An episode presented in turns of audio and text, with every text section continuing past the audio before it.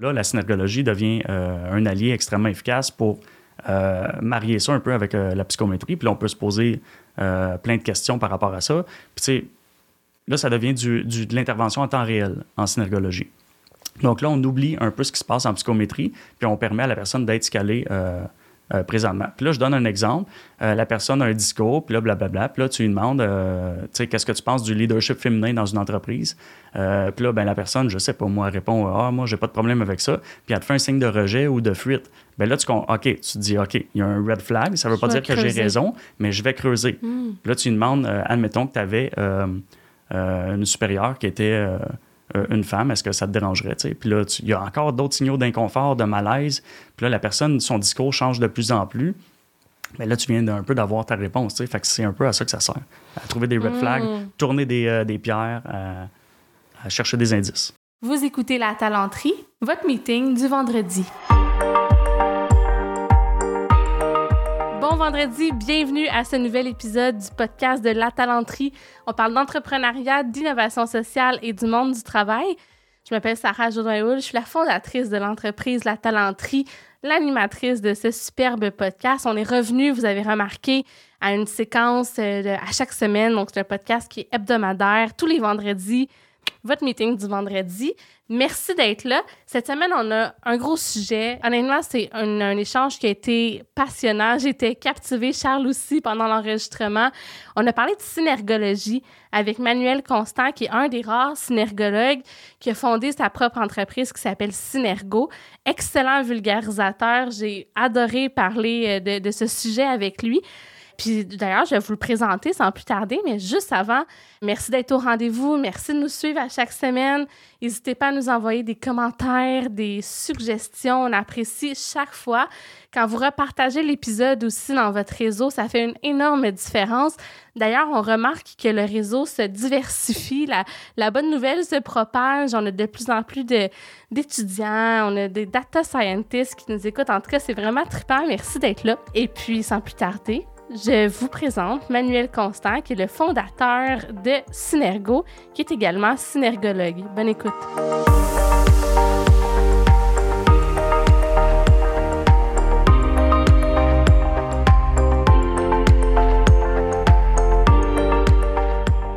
Allô Manuel. Salut Sarah. Comment ça va? Très bien, toi? Ça va super bien. Merci d'avoir accepté mon invitation aujourd'hui, de t'être déplacé en studio. Un grand plaisir. Euh, après une période de confinement, on est heureux de voir ah, des gens. C'est fun de voir du monde, ça fait tellement du bien. Manuel, tu es synergologue.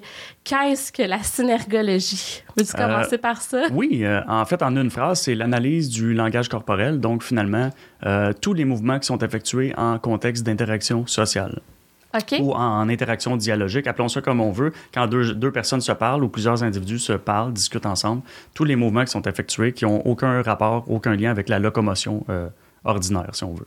OK. Fait que, mettons, je me gratte le nez ou je suis nerveux, j'ai un tic, euh, ça peut vouloir dire quelque chose. Absolument. Puis, est-ce que tu veux euh, me dire à quoi ça sert, entre guillemets? Tu sais, pourquoi est-ce qu'on analyse ces comportements-là? Puis, dans quel contexte, mettons, on va utiliser la synergologie? Euh, les contextes, en fait, le milieu d'application est très vaste. Euh, en fait, il est à peu près infini.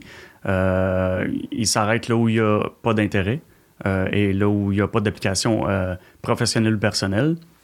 je pense qu'on a tous un gain personnel à, mieux comprendre autrui parce qu'en fait, c'est ce qu'il faut dire, c'est que ça peut sembler ésotérique, ça peut sembler pelleter des nuages, mais il y a réellement des, des, des, données probantes derrière ça, des observations empiriques, puis de la triangulation de données. Bon, je pourrais euh, utiliser un jargon scientifique, mais tout ça pour dire qu'une méthodologie scientifique, c'est quelque chose qui existe. Euh, ce qui est important de comprendre, c'est que moi, j'ai un background en physiologie.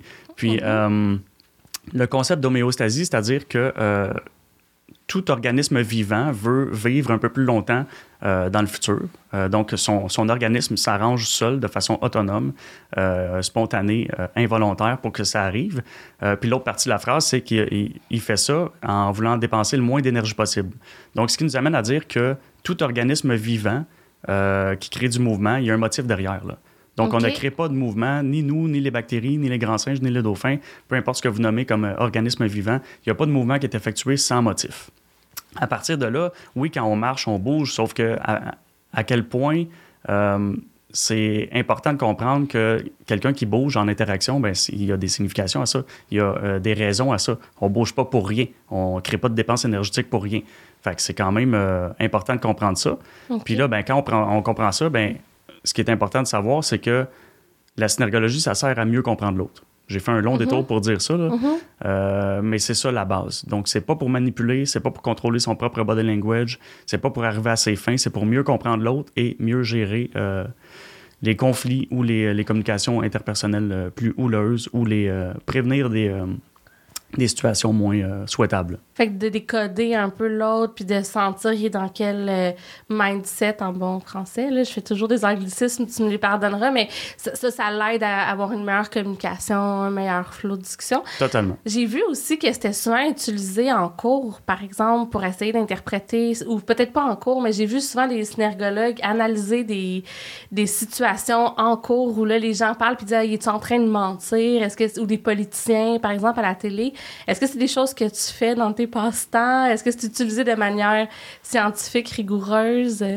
C'est une question savoureuse à laquelle je vais euh, me faire un grand plaisir de répondre. Ce n'est pas utilisé en cours, c'est euh, illégal en fait. OK. Parce que euh, c'est pas du c'est pas une science absolue, c'est pas la vérité infuse. Donc, comme on n'est pas dans le 100%, c'est impossible d'utiliser ça en, en cours. au même titre que le polygraphe.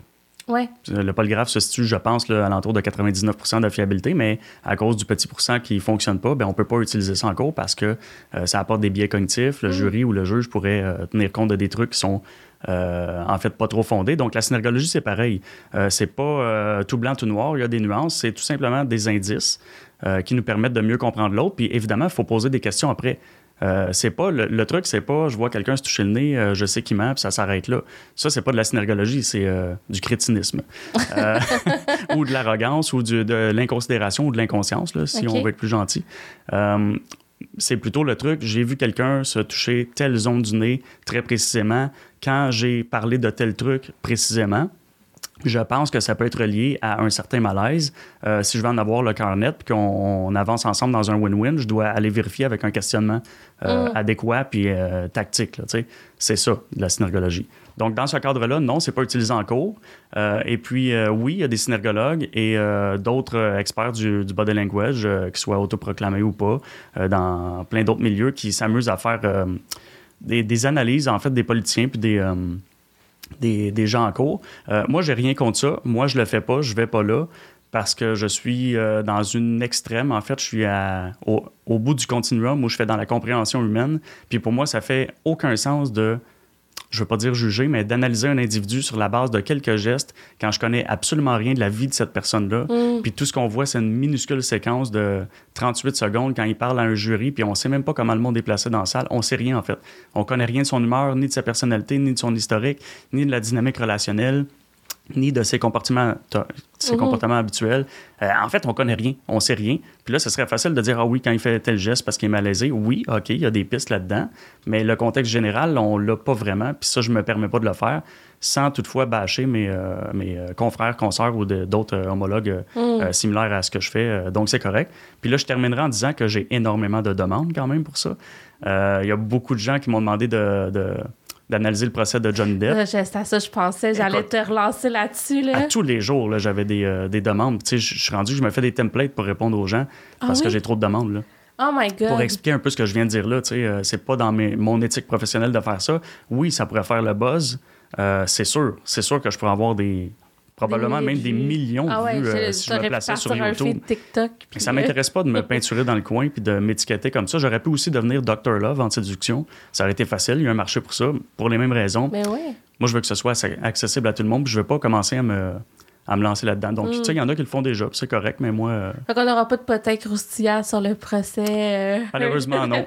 bon. Et puis, tu sais quoi, euh, tantôt, quand tu parlais, puis tu me disais, euh, j'ai dit, ah, j'ai commencé par dire, c'est utilisé en cours, qui était faux. Mhm. J'ai vu ton sourcil se lever, puis c'est là que j'ai fait, ah non, c'est pas vrai, je l'ai pas vu en cours. J'ai vu des gens qui analysent des séquences de cours. Fait que ça, j'imagine que c'est un. Moi, je suis pas synergologue du tout, mais ça doit être un instinct qu'on a tous, dans le fond, quand les gens réagissent, d'ajuster ou de comprendre un. Dans le fond, tu envoyer un signal non-verbal de dire euh, non, tu sais. Inconsciemment, parce que j'ai absolument pas fait exprès. Puis tu m'apprends que j'ai fait ça. Habituellement, je suis très conscient de mon body language, mais il y a certains micro-mouvements ou micro-réactions qui nous échappent, même au synergologue.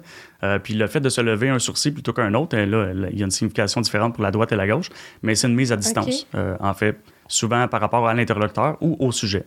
OK, fait que toi, tu as dit, je me distancie de ce que tu viens de dire parce que c'est faux, c'est pas utilisé. Inconsciemment, sans mettre des mots là-dessus dans mon cerveau, euh, mon état général était ça. Quand la première phase, euh, la première phrase, tu m'as dit que c'était. Euh, euh, c'est utilisé, utilisé en cours. Ouais, moi, je suis pas. Euh, non. Fait que oui, c'est ça. je me suis comme distancé de ça immédiatement, euh, de façon spontanée. c'est vraiment fascinant. Puis tu vois, je regrette quasiment que le podcast soit pas filmé parce que ça peut être intéressant d'analyser. Je sais que tu en as fait plein. On mettra des liens dans les notes de l'épisode pour des gens qui veulent voir d'autres podcasts que tu as fait ou des vidéos. Tu fais des formations aussi de façon fréquente. Donc, si vous voulez aller plus loin puis analyser peut-être certaines. J'imagine que tu analyses certains comportements types euh, oui. avec les gens. Veux-tu nous en donner quelques-uns qui s'expliquent verbalement? Ou? Euh, en fait, il y, en a, y en a beaucoup. Oui, je, peux en donner quelques-uns. Il euh, faut comprendre que nous, on a une base, en fait, un genre de lexique corporel qui tourne entre 1200 et 1700 codes. Ça, c'est tous des, des micro-mouvements ou des gros mouvements ou des postures qui sont prises seules. Puis évidemment, il y a des variantes dans ces mouvements-là.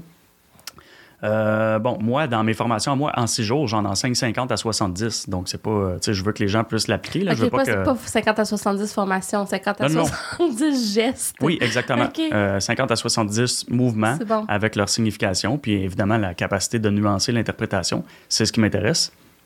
bon.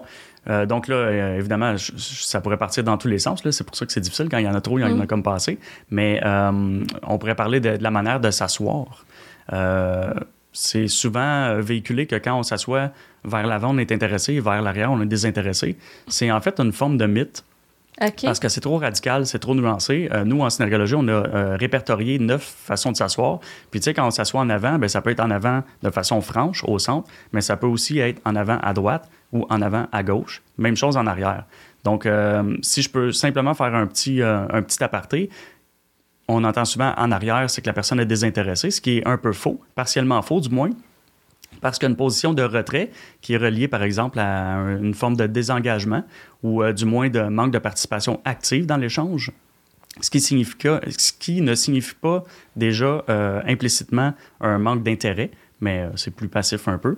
Il y a une position qui est plus reliée à la fuite, fuite de l'interlocuteur du sujet ou de l'environnement. Et il y a une position qui est reliée à l'analyse. Donc, l'analyse, là, ça n'a rien de désintéressé. Au contraire, la personne qui est en arrière, à sa ah. droite, sur sa chaise, est, souvent en situation d'analyse. Donc, elle est vraiment en train d'analyser ce qui est dit, ce qui est fait, euh, les concepts ou euh, l'environnement, peu importe. Donc, très intéressée, là, mais juste plus passive. Je trouve ça tellement fascinant. Puis je viens d'avoir un flash pendant que tu parlais que j'ai eu une j'ai assisté à une conférence au Cégep, là, genre là, mon Dieu, j'ai honte, quasiment 20 ans. Puis, euh, c'était juste, je pense que c'était Philippe Turchet. Est-ce que ça se peut? Le... Oui, c'est le fondateur de la synergologie. Exactement. très bien. Ou, non, c'est pas vrai. La personne a, cité Philippe Turchet. En tout cas, je me souviens pas, mais je me souviens qu'il y avait Philippe Turchet dans, dans l'histoire. Puis, c'était une conférence qui m'a marqué. Puis, depuis ce jour, il y avait quelques petits codes. Tu sais, par exemple, il nous avait dit si quelqu'un penche la tête à droite, souvent, ça va vouloir dire qu'il est bien dans la conversation. Puis, c'est des choses qui me sont un peu euh, restées. Euh, tu sais, on dirait qu'une fois que tu l'apprends, tu peux presque pas le désapprendre, un peu comme un langage. Mhm. Je sais pas si toi, ça te fait ça. J'imagine que oui, c'est sûr que ça te suit partout où tu vas. Oui. Euh, c'est très bien dit. En fait, euh, c'est même marqué sur la page d'accueil de mon site. Euh, you can unseen what you've seen. tu, tu peux pas désapprendre ce que tu ce que as appris ou tu peux pas dévoir ce que tu as vu. Tu sais, je fais, je fais souvent le parallèle avec une seconde langue. Pour moi, c'est l'anglais. Même si je suis loin d'être parfait bilingue, je comprends très bien l'anglais. Est-ce que c'est ton cas à toi? L'anglais, oui. Oui. Ça va. Euh, c'est une langue seconde? Oui. Est-ce que, ben, euh, évidemment, tu n'es pas né en, apprenant l'anglais. Est-ce que tu as appris ça euh, un peu en t'immergeant ou tu as appris ça un peu comme une langue seconde, comme on apprend tous, euh, euh, genre en sixième année ou en. Un mélange des deux. J'ai commencé en maternelle, on avait des cours, j'allais à l'école privée, puis il y avait des cours en maternelle ou en première, primaire, fait très jeune, mais tu sais, des petits mots. Puis mon père, à un moment donné, s'était fait une blonde, puis c'est là que j'ai vraiment appris ah, l'anglais. Blonde anglophone, euh, je la, je la, voyais plus les fins de semaine, mais c'était quand même une forme d'immersion, tu sais, une fin de mhm. semaine, de temps en temps. Avec un mélange. D'accord. Ben, euh, l'immersion, ça touche un peu moins l'analogie que je vais faire, mais habituellement, les gens apprennent ça par un vocabulaire qui est un peu euh, artificiel, on va se le dire, mais on n'a pas le choix. Il faut euh, apprendre dog, c'est chien, house, c'est maison. Bon, des Ouais. trucs assez simplistes. Puis là, ben, plus on s'en va comme ça, plus on apprend un, un vocabulaire, puis après ça, c'est des phrases, puis après ça, bon. Ouais. Fait qu'il y a un apprentissage théorique qui est relativement artificiel. Après ça, il y a une mise en pratique. Euh, on n'a pas vraiment le choix. Puis avec la mise en pratique, ça devient, ça finit par devenir naturel. J'aurais pu euh, utiliser l'analogie de, de la conduite automobile, ça aurait fait pareil. Ah, ben oui. Mais euh, je vais passer par le langage, puisqu'on est dans le langage. Puis donc, est-ce que euh, toi, quand tu entends quelqu'un parler en anglais, euh, est-ce que tu trouves ça difficile ou est-ce que ton cerveau le traduit tout seul, puis c'est tout? Euh, à moins qu'il parle très rapidement avec un accent, souvent ça se traduit tout seul. Ben, c'est exactement ce qui se passe avec la synergologie. On a un apprentissage théorique, après ça, on le met en pratique, puis un jour, quand c'est bien maîtrisé, que ça devient naturel, ben moi, je vois des choses, puis j'ai pas besoin de penser « Ah, qu'est-ce que ça veut dire, tel truc? » J'ai Mm. aucun délai, en fait. Euh, ça se traduit immédiatement dans ma tête, donc je vois énormément de choses. Après ça, ce qui est très important de dire, est-ce que tout est pertinent? Absolument pas. Je vois un paquet de choses dans la vie qui est pas pertinent, là. Donc, euh, les individus, euh, même si je les comprends mieux, il n'y a pas toujours d'enjeu, là, donc. Ouais. Par exemple, euh, imagine que présentement, je sais que c'est pas le cas, mais imagine que présentement, tu étais stressé. OK. Puis que je vois que tu as des items de stress, des éléments de stress dans ton body language. Euh, Qu'est-ce que tu veux que je fasse avec ça? Je veux dire, ça, ça aurait pu être normal, il n'y a pas d'enjeu, puis je suis pas intervenant psychosocial non plus, euh, puis c'est pas notre mandat là. Donc, tu sais, à un moment donné, il faut savoir par- passer par-dessus euh, les C'est trucs. comme une information que tu as, mais ça peut peut-être faire en sorte que tu vas être plus indulgent si je m'en Oui. farge. euh, Oui, c'est, on comprend mieux les gens, donc on s'adapte mieux. Puis dans un monde idéal, quand il y a des enjeux, ben on questionne, puis on va valider ou invalider. Puis en fait, c'est pour avoir un win-win, mais il y a aussi des informations on the side, si on veut, qui nous, le corps de l'autre me renseigne en permanence. Puis Mm. euh, je suis pas obligé de toujours aller euh, tout vérifier quand c'est Ouais. pas si important que ça, mais c'est quand même des renseignements qui sont des fois in- intelligents à avoir. là. Fait que dans le fond, c'est comme un, un outil de plus, un peu comme, euh, tu sais, on avait fait un podcast sur la communication non violente. Tu c'est quelque chose que au début, tu pratiques, euh, tu dois te forcer à formuler tes trucs. Puis à un moment donné, euh, puis pas que je sois rendu là, mais tu sais, à un moment donné, ça devient comme vraiment euh, intégré sans y penser. T'as comme un modus operandi de façon de gérer des situations. C'est précisément le même parallèle. OK, cool. Puis est-ce qu'il n'y a pas un danger de tomber en suranalyse? Tu sais, pour des gens qui sont déjà, qui ont une tendance à être anxieux, à être stressés, de dire, OK, là, j'ai trop d'informations, puis je je suis en train toujours de repasser ça en boucle dans ma tête. Il était le même, il a dit ça comme ça. Puis là, c'est plus juste qu'est-ce qu'il a dit sur quel ton, là. C'est genre, qu'est-ce que ses mains faisaient quand il me parlait? Euh, absolument. Encore une fois, j'adore ta question. Il y a un réel danger de tomber en suranalyse avec ce- cet outil-là. Euh, tous les outils, en fait, mais celui-là peut-être encore plus que les autres. Euh, c'est pourquoi moi, je m'affaire. Je pense qu'une de mes forces en tant que pédagogue, synergologue, c'est de, de- d'enseigner une capacité de nuancer son interprétation puis de l'utiliser de manière intelligente. Puis ça, c'est pas toujours facile à enseigner. En fait, c'était assez audacieux comme, comme défi. Parce que comment enseigner la capacité de discernement? Comment faire pour faire comprendre que à quelqu'un que euh, tel geste signifie, signifie tel truc à peu près 9 fois sur 10. Là, les gens te défient en disant euh, Ouais, mais c'est quoi la, la fois où ça marche pas, c'est quand? Tu sais, fait que là, il ça prend des méthodes pédagogiques pour Ouais. enseigner puis pour euh, appliquer ça. Mais oui, il y a un réel danger de tomber en, sur- en suranalyse. Personne est à l'abri de ça, moi y compris. Mais en y étant très à l'affût, je travaille fort toujours contre ça. Euh, contre les biais cognitifs, en fait, là, aussi. Euh, Puis, tu sais, il faut comprendre que si tu es en suranalyse, euh, ben, pendant ce temps-là, tu n'es pas avec l'autre. Tu es dans ta tête en train de te demander un paquet d'affaires, puis en train d'élaborer un paquet de théories qui Mm. servent probablement à rien, mais euh, s'il y a de quoi, ça sert à nuire à la relation. Parce que quand quelqu'un t'écoute plus, tu le sais. Euh, Ouais. Tu le sais comment? À cause du body language, notamment avec l'absence de clignement d'yeux, mais il y a un paquet d'autres trucs.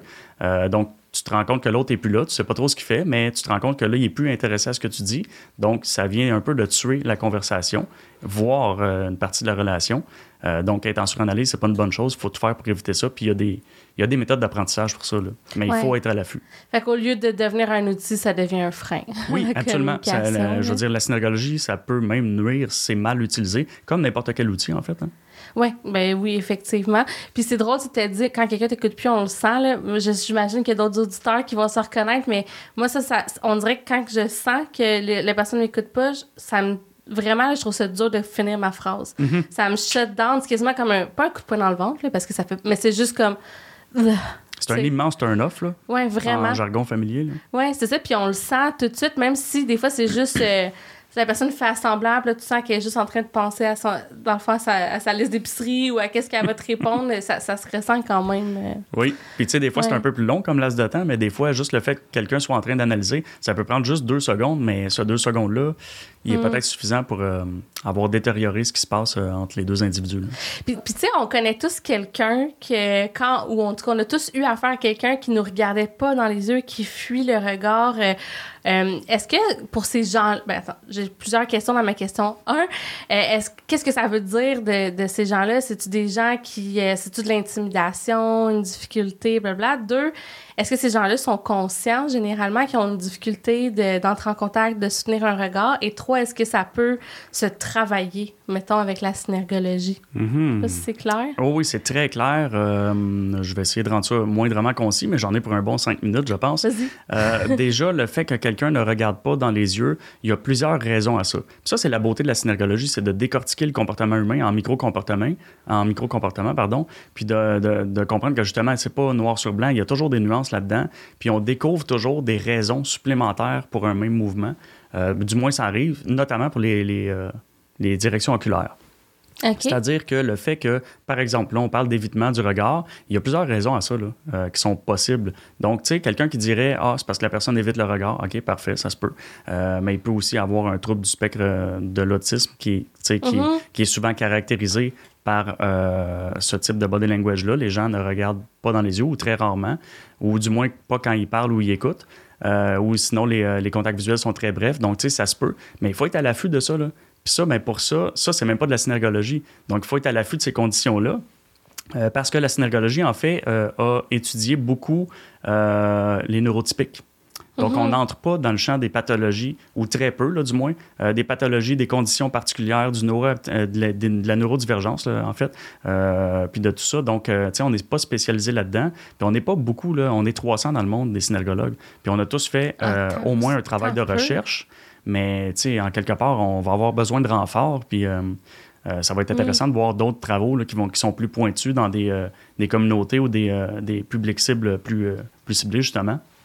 Mais donc, pour revenir à ça, donc ça peut être ça. Tu sais, ça peut être tout simplement parce que la personne a un TSA de peu importe, là, je veux dire, c'est un Asperger, c'est un TSA, puis Mhm. de quel niveau, on n'entrera pas là-dedans. Puis je suis pas non plus neuropsychologue, donc je suis pas en train de dire que, que c'est mon expertise, mais je suis conscient de ça. Euh, notamment parce que j'ai des gens dans mon entourage qui, euh, qui le sont, puis moi-même, je suis un peu euh, neurodivergent, un peu beaucoup. Donc, tu sais, il faut être conscient de ça. Mais tu sais, comme Socrate dit, on ne sait pas ce qu'on ne sait pas. Mais plus tu sais de choses, plus tu peux être conscient des biais cognitifs que tu as. Mais ça peut aussi être tout simplement. Euh, ah, puis là, avant que, avant que je termine ça, euh, les gens euh, qui sont TSA, ben, je veux dire, ils peuvent être diagnostiqués ou pas. Ça, c'est Mhm. un truc. Hein? Euh, Vraiment. Mais avant qu'on. J'aimerais. En tout cas, on va mettre une pin là-dedans, parce Oui. que je veux y revenir. Moi, j'ai un Parfait. petit frère qui est autiste, c'est un sujet qui m'intéresse euh, énormément. Fait qu'on on en reparle des neurodivergences, mais tu peux continuer avec ta, ta, ta réponse. Donc, ça peut varier. Euh, Si, si quelqu'un évite du regard, ça Oui. peut être plein de choses Ben différentes. oui, puis euh, c'est drôle parce que j'en parlais hier dans, dans une conférence, puis je, je nommais justement les- pour une seule direction du regard, il y a comme une vingtaine de concepts différents qui peuvent expliquer. C'est énorme, là. Donc, fait que c'est pas juste euh, je regarde à droite, c'est le futur, là. OK, oui, 8 fois sur 10, mais l'autre 20 il y a comme 14 autres concepts ou 19 autres concepts qui, je les ai pas comptés, mais bref. Euh, donc, euh, là, si on parle d'évitement, ben, ça peut être quelqu'un qui, qui momentanément est intimidé par la présence de l'autre. Donc, c'est un regard d'évitement. Ça peut être aussi parce qu'il y a une distraction extérieure, par exemple une fenêtre euh, ou un oiseau qui passe ou Mm. euh, que sais-je encore. Euh, donc, ça peut être ça. Ça peut être de l'introversion. La personne est timide euh, de, de façon plus, dans, plus dans sa personnalité puis dans son, sa, sa- ses caractéristiques comportementales qu'à cause du moment. Donc, tu sais, il y a un peu de ça et d'autres qui se mélangent. Puis là, il faut faire la part des choses. Donc, ce que ça veut dire, ben là, il faut être là. Il faut être très bien formé. Il faut être à l'affût de plein de trucs. Il faut être à l'affût des biais cognitifs, faire attention. Puis là, ben oui, on peut analyser un peu euh, euh, probablement à cause de quoi quelqu'un détourne le regard ou ne regarde pas. OK. Puis à partir du moment où on sait ça, est-ce que. Puis tu sais, si c'est une. Mettons une condition ou une tendance, exemple, je sais pas, la personne est super gênée puis elle a de la difficulté, est-ce que normalement les gens sont conscients qu'ils ont ce genre de comportement-là, qui ont tendance à éviter du regard si c'est récurrent? C'est une excellente question. Euh, je pourrais certainement apporter mon opinion personnelle ou professionnelle, mais en fait, on n'en sait rien parce qu'on n'est pas dans la tête de ces gens-là. Donc, est-ce qu'ils sont conscients qu'ils ne regardent pas les gens dans, dans les yeux? Euh, J'aurais tendance à penser que les personnes qui sont TSA et plus, euh, plus avec les niveaux qui sont un petit peu plus, je ne veux pas mal m'exprimer, mais plus, plus sévères, là, admettons. Mhm, mhm. J'aurais tendance que plus on va dans la sévérité de la, de la condition, moins les gens sont, sont conscients de ça. Ouais. si toutefois, même ceux qui, qui sont moins sévères euh, ne, ne le sont pas. Puis là, pardonnez-moi, les gens qui nous écoutent, le, le terme sévère, c'est probablement pas le terme du tout adapté. Donc, je fais un, Mhm. un disclaimer là. Ben, j'ai un petit frère autiste, puis je saurais pas quoi utiliser qui est correct non plus. C'est un, on dit souvent c'est un spectre. Oui, Donc, des gens qui sont peut-être plus proches, euh, qui sont moins proches de la neurotypie, disons, qui sont encore plus neurodivergents. On peut dire ça de même, peut-être, là.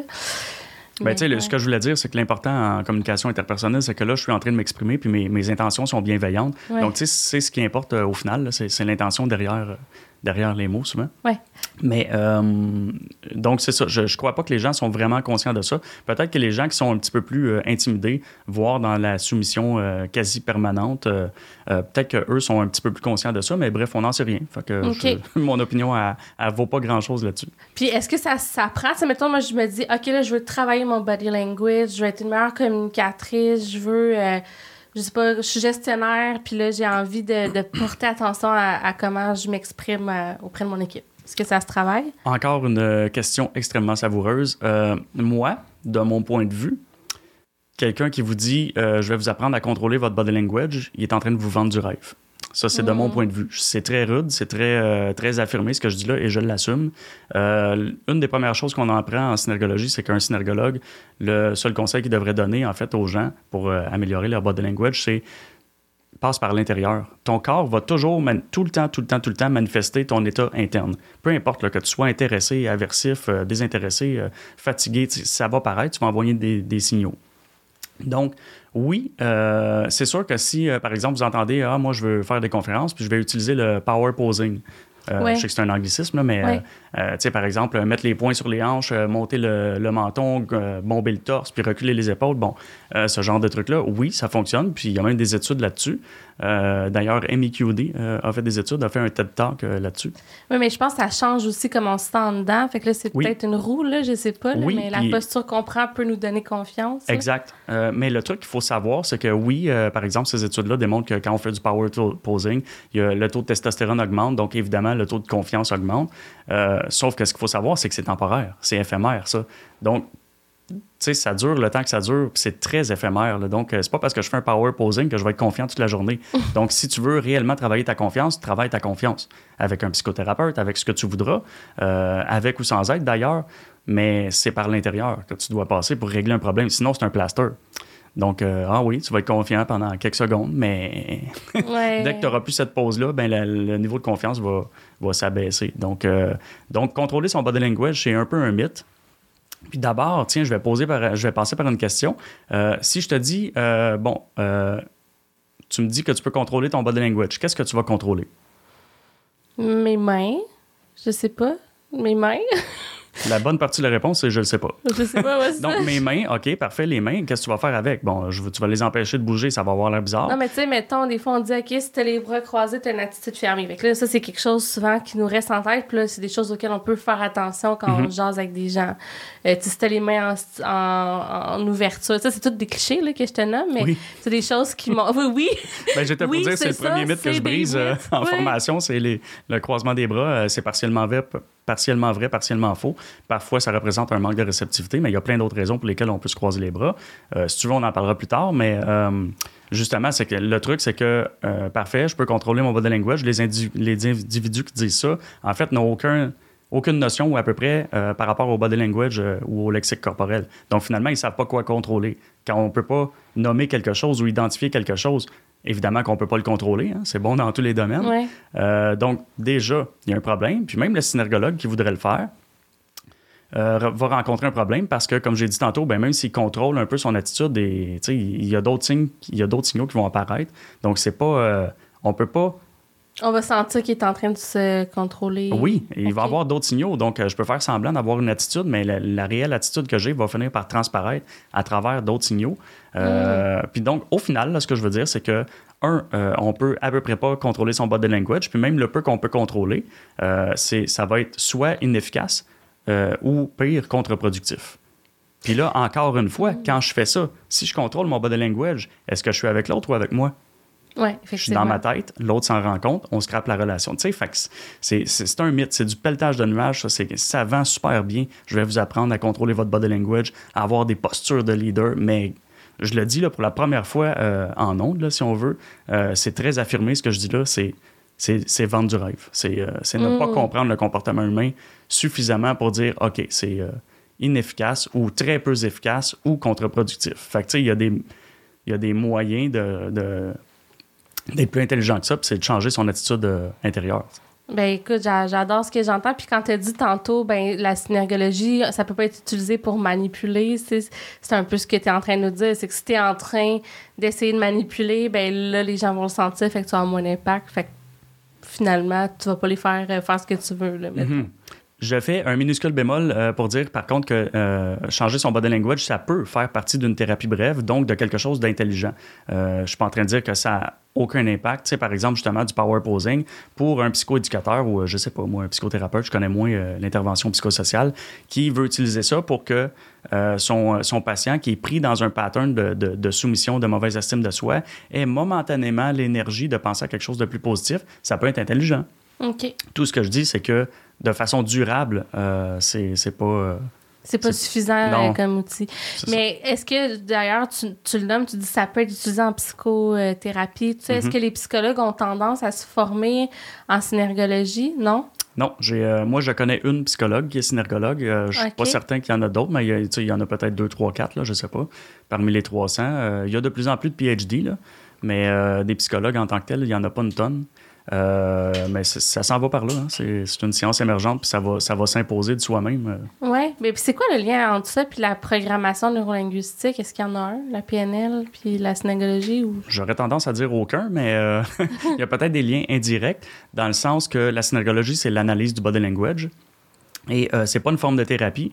Euh, Il n'y a pas d'application clinique à ça. Il y, a, il y a une forme d'application en zone terrain, oui, mais c'est pour améliorer les, euh, les communications. Mais ça ne remplace pas, euh, peu importe la forme d'intervention psychosociale. Euh, tandis que la PNL, ben là, on est, je ne suis pas PNListe. Euh, je suis très à l'affût de ce qu'ils font, mais de là à le définir en une phrase, je vais essayer. Programmation neurolinguistique, je pense que c'est euh, beaucoup dans l'optique de changer son discours intérieur, son mindset pour euh, euh, a- atteindre des, euh, des, euh, des objectifs, je pense. Ouais, les, les schèmes de pensée. Là. Ouais. Donc là, on est un peu dans le comportementalisme, dans le, le- comment je dirais, dans le dans l'intervention, en fait, euh, dur. là. C'est, un outil d'intervention, la PNL. Euh, Bon, la synergologie aussi, euh, ben, c'est le seul lien, en fait, que je ferai entre les deux. C'est deux outils euh, complètement différents. Puis l'un, pour moi, l'un n'est pas meilleur ou pire que l'autre. Au même titre que je suis aussi un adepte de psychométrie. C'est pas meilleur, c'est pas pire que la PNL ou la, la, psy- la, Mhm. la synergologie. Puis même la psychologie at large, euh, pour moi, c'est pas meilleur ou pire, c'est encore une fois une forme d'outil. Donc, tout ça, c'est des outils pour mieux réagir, mieux agir avec autrui ou avec soi-même. Euh, donc, le seul lien, il est là, je pense, c'est indirect. Mais je sais que souvent, on associe les deux, alors que foncièrement, ça n'a strictement rien à voir à part ce lien-là. Super. Puis d'ailleurs, tu l'as nommé, vous n'êtes pas beaucoup de synergologues. Tu as dit vous êtes 300. Euh, fait que ça, c'est pas. Tu nous clarifies qu'il n'y a pas nécessairement un lien ou un réflexe du psychologue d'aller se former. Euh, Mais toi, qu'est-ce qui a fait que tu as choisi ce métier-là? C'est quoi un peu ton parcours? euh? Euh, je vais essayer de condenser ça. Euh, moi, j'ai été, je suis un amoureux de l'analyse comportementale depuis toujours. Euh, je me souviens, là, j'avais à peu près 8 ans, là, puis mes petits camarades de classe, là, je- moi, ça me rentrait pas dans la tête que je pensais avoir bien cerné un, un individu. Par exemple, le petit Frédéric dans ma classe. Puis là, il, il se mettait à dire ou à faire quelque chose auquel je m'attendais pas du tout. Ça, ça m'a toujours un peu euh, buggé, si tu veux, euh, de, de- que les gens aient des comportements ou des, euh, des euh, commettent des actions, puis que je pouvais pas m'expliquer ça par rapport à genre l'algorithme que je m'étais fait par rapport à eux. Donc ça, ça me chicotait. Je voulais mieux comprendre les gens. C'est pas que je les comprenais pas, j'avais jamais eu vraiment de lacune là-dessus, mais je voulais mieux les comprendre. Puis ça, ben écoute, j'avais 8 ans quand je pensais ça, tu sais. Mais j'ai pas été du tout. qu'il n'y a pas beaucoup de petits gars de 8 ans qui passent leur après-midi Ben, à penser tu vois à la ça. neurodivergence, là, le, le neuroatypisme, là, il est un peu là. OK. Euh, clairement, j'en parlais pas à personne parce que ça intéressait pas personne. là. Je veux dire, on jouait au hockey dans le cours d'école, puis euh, ça, ça s'arrêtait Mm. un peu là. euh, mais euh, j'ai pas été du tout orienté vers ça. OK. En fait, j'ai pas du tout eu d'orientation euh, professionnelle. Puis, euh, je me suis développé un, amour, une passion pour la musculation. Je suis devenu entraîneur, coach sportif. Puis euh, plus tard, c'est vraiment plus tard, là, tantôt je disais que j'avais une maîtrise, pas de maîtrise, mais une, une- un background en physiologie, ben, ça vient de là. Euh, puis beaucoup plus tard, après avoir fait un peu le tour de l'humain, euh, le volet physique de l'humain, euh, pour moi, toutes ces questions-là qui étaient latentes, cet amour-là qui était latent par rapport au comportement humain, c'est revenu en force. Puis là, je me suis mis à dévorer de façon autodidacte un paquet de manuels, de manuels universitaires par rapport à la psycho, la communication inter- interpersonnelle, l'analyse comportementale, tout ça. Et je me souviens très bien, euh, c'est quand même un euh, intéressant de voir l'élément déclencheur. là. Je me souviens très bien que j'écoutais des émissions sur le body language. D'ailleurs, je pense que ça s'appelait body language à l'époque. OK. Puis, euh, je trouvais ça, le sujet me fascinait, mais je me souviens d'un moment où on avait dans un, un interrogatoire policier quelqu'un d'accusé de meurtre, puis là, il se berçait en position fétale sur sa chaise. Mm. Puis je me souviens très bien que l'expert a dit quand un individu fait ça, c'est qu'il a besoin de réconfort. Moi, euh, c'est l'élément déclencheur parce qu'il y a deux constats immédiats dans ma tête qui ont été un gros red flag, euh, du moins pour moi. Premièrement, euh, c'est évident. Euh, qui au monde, ou à peu près, ne comprendrait pas ça, que quand on se berce en position fétale, on a besoin de réconfort. Et deuxièmement, paradoxalement, même si ça semble évident, comment est-ce qu'on fait pour arriver à la conclusion que c'est ça alors qu'on n'a pas demandé à la personne concernée? C'est un peu arrogant, c'est limite prétentieux. Donc c'est drôle parce que c'est paradoxal. Mm. J'ai tout simplement tapé body language dans, le, dans, dans Google, en fait, puis je suis tombé sur synergologie en premier. Et euh, moi, j'ai un gros, euh, un gros esprit, un esprit critique. Puis ce qui m'a séduit euh, là-dedans, c'est à travers le site qui m'a pris des semaines à lire, c'est la rigueur intellectuelle, le- le- l'encadrement qu'il y avait là-dedans, l'esprit scientifique qu'il y avait derrière. le- le- donc tout ça, OK, c'est un parcours de trois ans, ça coûte 8000 Tu sais, ça- OK, pour moi, c'était sérieux. Puis je me suis lancé là-dedans de façon personnelle en me disant, bon, au pire, ça va m'aider avec mes, mes clients en entraînement, mais je le fais juste parce que ça m'intéresse. Et surtout, je me disais, peu importe qui va m'enseigner, et j'ai eu la chance d'être euh, d'être formé par Philippe Turchat en grande partie, Mm. euh, mais je me disais, peu importe, même si c'est Philippe qui me- qui m'enseigne, moi, je vais tester ça en zone terrain pour savoir, un, est-ce que ça fonctionne? Je voulais pas me faire endoctriner. Puis deux, dans quelle mesure est-ce que ça fonctionne? Puis là, ben, est arrivé un moment où, euh, je termine bon, la question en disant, est arrivé un moment où j'ai réalisé que ça fonctionnait tellement, que le taux de fiabilité était tellement plus près du 100% que du, du pile ou face, là, finalement.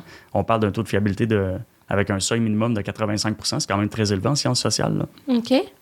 Donc, j'ai réalisé ça, puis j'ai décidé de prendre un an et demi euh, sabbatique pour faire un parcours de six jours euh, exclusivement pour les entraîneurs. Puis là, ben, c'est juste que ce qui est arrivé, c'est que j'ai connu un beau succès dans les formations en synergologie appliquée pour les entraîneurs. Euh, puis rapidement, je me suis mis à avoir des demandes qui fusaient de toutes parts, puis j'ai décidé d'adapter ça pour le milieu des affaires, dont euh, les ressources humaines, euh, les recruteurs et ces trucs-là. Mm. Mais d'ailleurs, en RH, j'imagine qu'il y a plein d'applications, là, en- notamment dans le, le côté gestion d'équipe, peut-être en recrutement aussi. Euh, totalement. Moi, pour moi, euh, sais, tout le monde peut en bénéficier, là, c'est sûr, Mhm. de- d'un point de vue personnel. Après ça, d'un point de vue personnel, il y a plein de domaines qui peuvent en, en bénéficier, mais pour moi, toute forme d'intervention psychosociale en partant, donc tout ce qui est coaching et psycho, blablabla, euh, psycho machin truc, parce que là, c'est large, là, il y en a beaucoup, euh, ou même travail social, ou tu sais, tout ça, c'est dans la même soupe pour moi, là. Mais aussi dans le milieu des affaires, oui, euh, le recrutement, les, euh, les gestionnaires, les, les ressources humaines, c'est pour moi, c'est c'est même pas un atout, c'est un must, là, selon moi.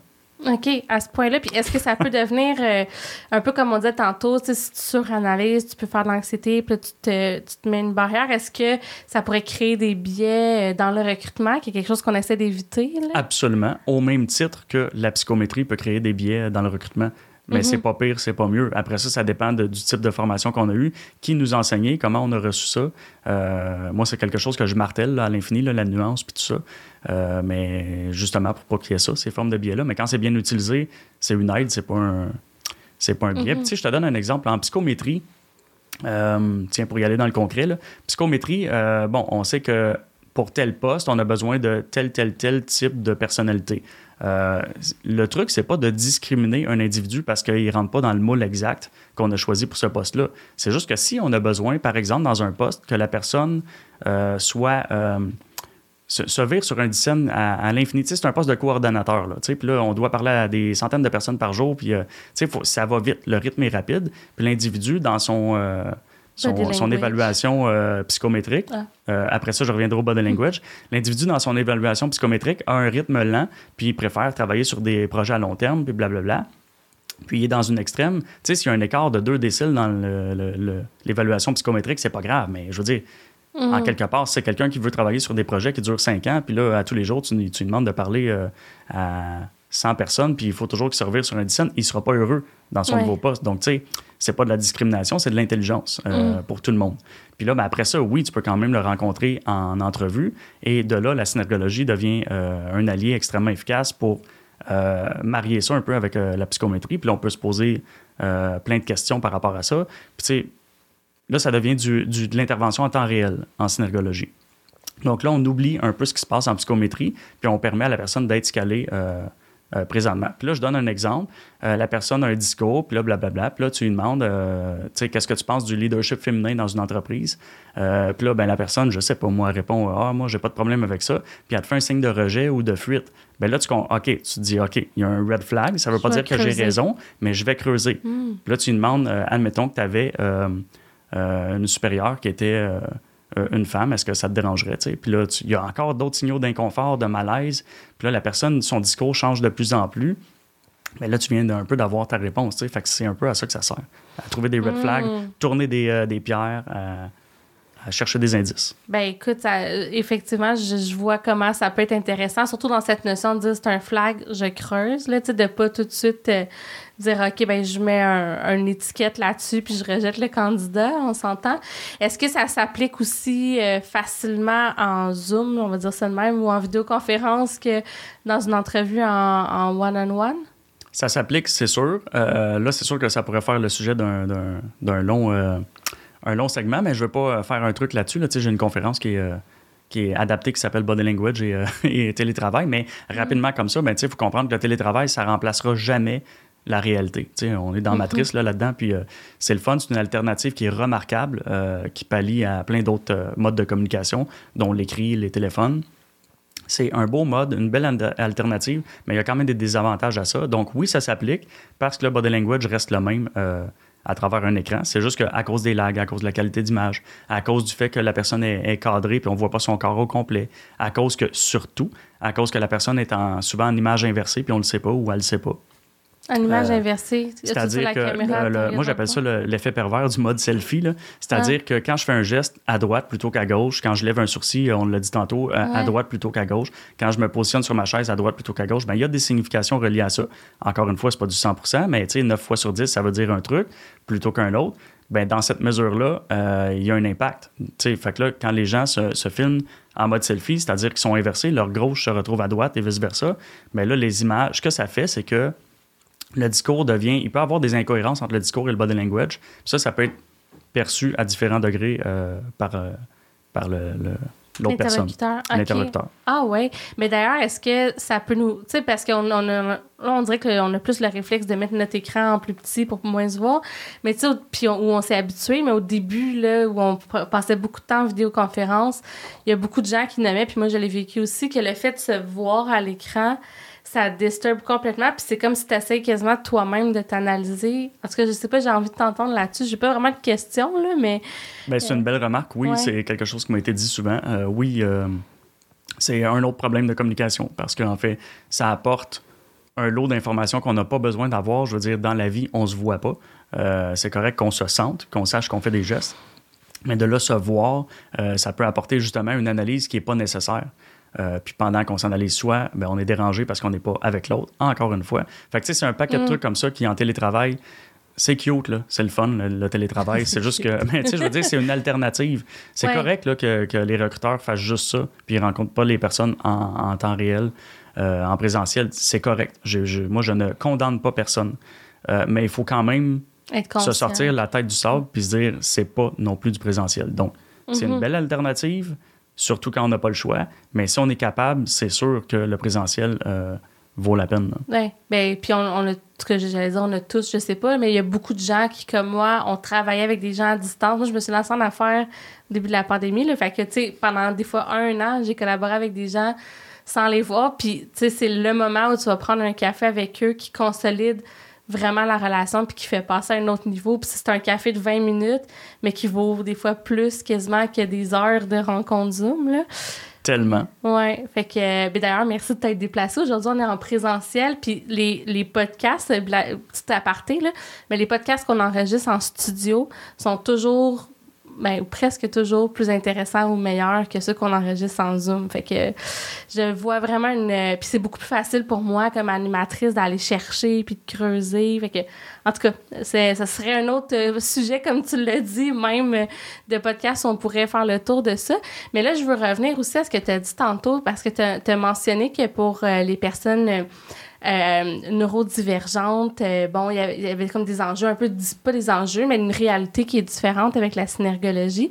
Moi, j'ai un petit frère qui, euh, qui est autiste, puis j'ai remarqué qu'il apprenait beaucoup par cœur les, les expressions qu'on fait. C'est pas quelque chose qui est naturel pour lui de décoder. Puis il pose beaucoup de questions, genre sais, mettons, je, vais faire une réaction qui peut ressembler, il va valider est-ce que tu es fâché? Est-ce que tu telle affaire Mais autant dans le ton de la voix que dans la posture. Mm-hmm. Est-ce que est-ce que c'est quelque chose qui est typique, disons, ou qui est différent euh, de la façon d'apprendre euh, la gestuelle? Euh, en fait, il y a quelque chose de relativement important à comprendre pour la plupart des TSA, des gens qui sont autistes. c'est que la plupart de ces gens-là ont beaucoup de difficultés avec les subtilités. Et les subtilités, c'est pas juste par le body language, c'est dans tous les sujets. Euh, souvent, pour ces personnes-là, puis là, ben, je reviens avec le, le maudit terme que j'aime pas, mais que je trouve pas de mot euh, plus exact pour le moment. Euh, plus la condition est, importante, plus elle est mm-hmm. sévère, plus les, symptômes sont, sont présents, si on veut, mm-hmm. ou sont intenses, ben, plus la personne va avoir la difficulté à dealer avec les subtilités. puis ces gens-là ont souvent un mode de fonctionnement, de pensée, en fait, qui est noir ou blanc. Donc, les choses mm. doivent être très claires tout le temps. Puis c'est comme ça que fonctionne. Donc, tu sais, tu as le droit de faire ça, tu n'as pas le droit de faire ça. Ça, c'est légal, ça, c'est pas légal. Ça, oui, ça, non. Euh, puis donc, quand on entre dans le champ des subtilités, ça devient compliqué. Tu sais, tantôt, je disais, euh, moi, j'enseigne ça, la nuance, la capacité d'interprétation, mais tu sais, moi, si quelqu'un me dit, OK, mais Manuel, comment je fais pour euh, savoir que c'est la fois sur dix que ça fonctionne pas ce que tu m'enseignes? Bien là, moi, ce serait facile d'y répondre si je suis présent, puis si, par exemple, sur une vidéo, là, je suis capable de, démontrer tel truc, tel truc, tel truc, tu sais, fait mon cerveau analyse un paquet de données, en fait des centaines de facteurs. Puis euh, ça, c'est ce qui me fait dire que ça fonctionne ou ça fonctionne pas dans ce cas-là, ou du moins que la piste est plus solide que l'autre. Mais tu sais, je peux pas me transposer dans l'individu. Je vis pas avec, là. je suis pas une GoPro qui le suit partout pour y faire comprendre ça. Fait que tu sais, de l'enseigner en classe à des personnes qui pensent plus noir et blanc, euh, noir ou blanc, c'est-à-dire euh, c'est plus difficile. Après, moi, j'ai enseigné à des personnes qui sont neurodivergentes, qui ont un TSA de haut niveau, là, qui sont fonctionnels. Mhm. Puis là, c'est beaucoup moins difficile de. de tu sais, déjà, on voit qu'il y a un certain mode de pensée comme ça, mais ça devient euh, possible de parler des subtilités.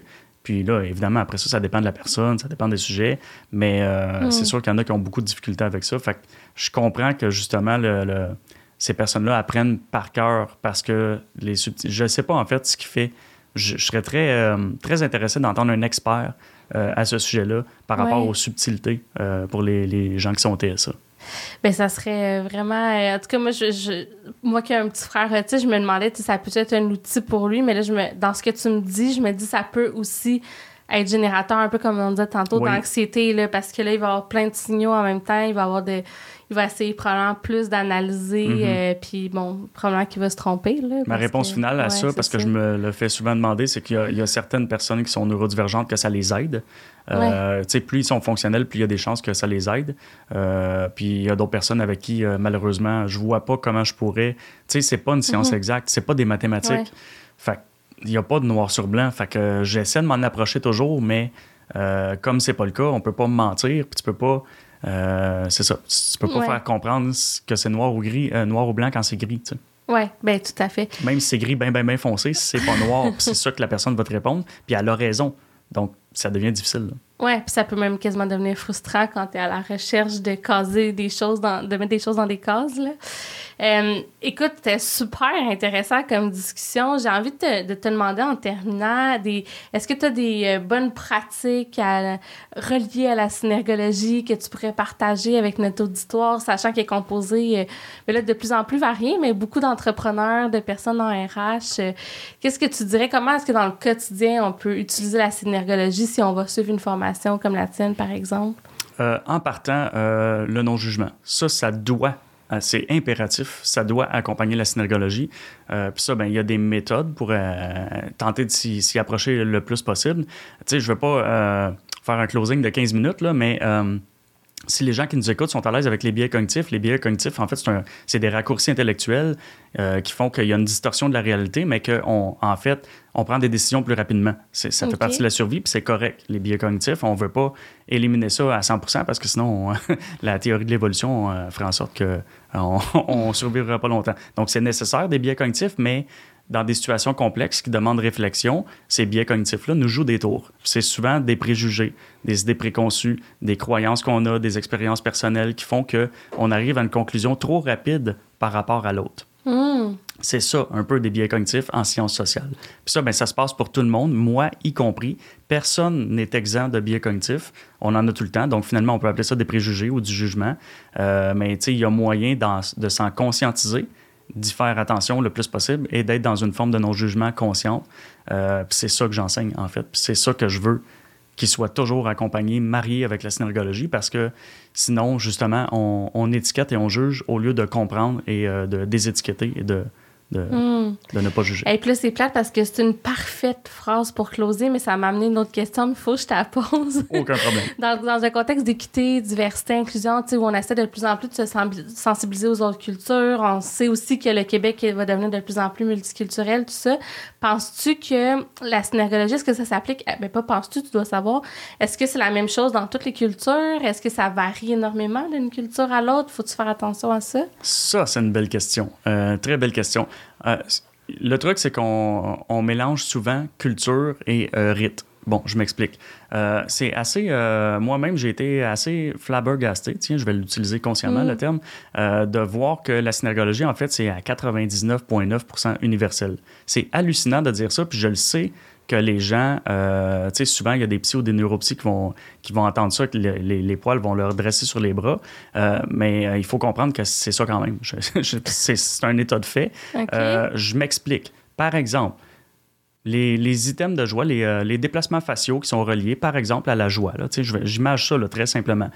Ben, tu sais, que ce soit un Africain ou un Esquimau qui soit joyeux, on va le savoir notamment par les expressions faciales. Mais ce sont les mêmes expressions faciales chez l'Esquimau que chez l'Africain. Là, je parle des expressions faciales, mais c'est comme ça pour à peu près tout le body language.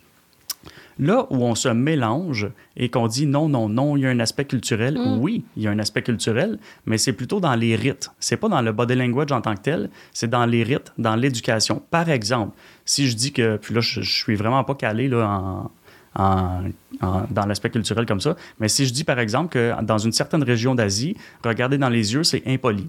Bon, les gens donc euh, ne regardent pas dans les yeux quand, euh, quand euh, ils, ne se parlent pas, quand il n'y a mhm. pas de contexte d'interaction. Mais là, c'est pas du body language, c'est quelque chose qui est appris, ça fait partie de la culture. Puis oui, quand quelqu'un qui est asiatique emménage ici, pardon, puis là, on fait affaire avec, bien, on doit être au courant de ça, oui. mais encore là, si on utilise la, synergologie de façon intelligente, on a déjà appris que c'est pas parce que la personne ne regarde pas dans les yeux qu'elle est en train de mentir aussi ou ça. Euh, fait que ça, on l'a déjà dit. Fait que déjà, si on est formé correctement, on ne devrait pas avoir de préjugés. Euh, on peut se demander ce qui se passe, pourquoi la personne fait ça, mais c'est pas si grave que ça euh, au final. Mais bon, ça pour dire que c'est ça, les rites et euh, les rites et le body language, c'est différent. Puis, tu sais, ça m'amène aussi à conclure de manière un peu contre-intuitive pour plusieurs synergologues mm. Euh, en disant que la synergologie, quand c'est bien maîtrisé, faut pas trop en faire avec ça. Donc, quand on, a, on atteint un certain niveau de maîtrise, on sait en fait quand ça a une incidence ou pas, quand poser une question ou pas, puis quand faire comme Hey, c'est pas grave ça. Euh, tu sais, j'ai dit tantôt que je vois des tonnes de signaux à la minute, puis j'en fais pas toujours quelque chose, voire rarement quelque chose. L'important, c'est de voir un red flag une fois de temps en temps et d'agir intelligemment avec ça pour savoir si le red flag est euh, justifiable ou pas. Euh, c'est tout. Hmm. Fait qu'après ça, le, chercher des bébites, puis euh, suranalyser, couper les cheveux en quatre, pourquoi ci, pourquoi ça, ouais, mais là, là, ça devient, OK, là, ça te nuit plus que ça t'aide. Oui, puis toi, j'imagine que les gens, quand ils sont en interaction avec toi, ben j'imagine, c'est pas vrai, je te pose la question, est-ce que les gens se, sentent analysés ou au début de la relation, c'est-tu comme quelque chose qu'il faut que tu dises, regarde, non, non, je je suis pas en train de t'analyser, on fait juste jaser. C'est encore une fois une excellente question. Euh, je dois être honnête, euh, la plupart des gens qui me rencontrent finissent par m'avouer qu'ils sont intimidés.